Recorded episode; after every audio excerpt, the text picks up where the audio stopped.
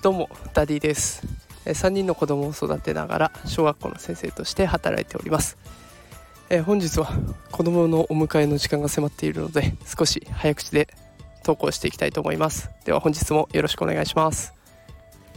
早速ですが皆さんのお子様の筆箱の中身はどうなっているでしょうか？きちっと中身が整理整頓されている子えー、ぐちゃぐちゃっとなっている子、えー、いつも消しゴムがなんかないのよねとか消しゴムがなぜか2個3個にバラバラになっているとか、え、いろんなお子さんがいると思います、え今日はこういった筆記具と学力の関係についてまとめられた面白い記事があったので紹介したいと思います、えまずはお子様の鉛筆を見てみてください。鉛筆の長さどうなっているでしょうか、え鉛筆はこう握りしめた時に子どもの手からはみ出ないようだと短いとされています、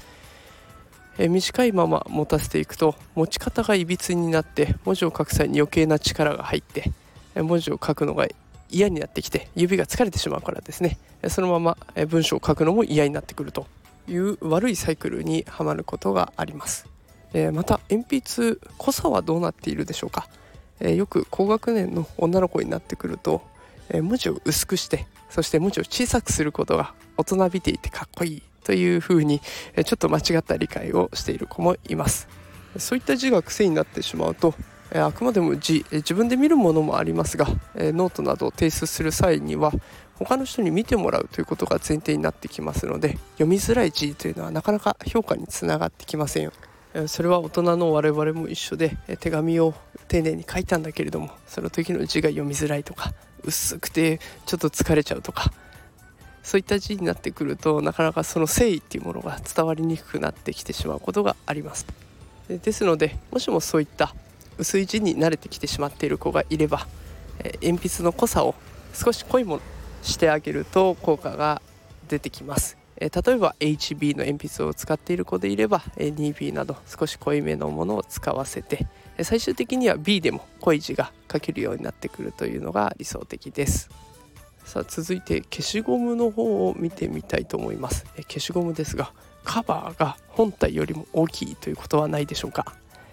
えカバーが本体よりも大きいとどうしても消す時に手間取ってしまいます。少し時間がかかってやっと本体を出して消すと。えそう言ってる間に授業はどんどん進んでしまいます。小学校の授業とはいえ意外と進むペースは速いです。そういった短時間でも集中力が一旦落ちてしまうと子どもはなかなか集中力を戻すのに時間がかかったり授業遅れた分何を喋ってたのかなと分からなくなったりという危険もあります。ですのでカバーが本体よりも大きくなっている場合にはしっかりと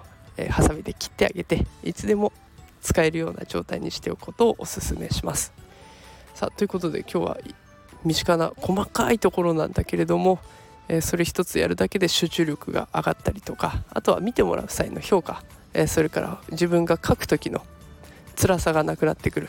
えそんな問題について取り上げてみました。筆箱の中身お子さんに任せているご家庭が多いと思いますがたまに覗いてみると意外な発見があるかもしれません、え少しでも参考になれば幸いです。それでは本日はこの辺で失礼します。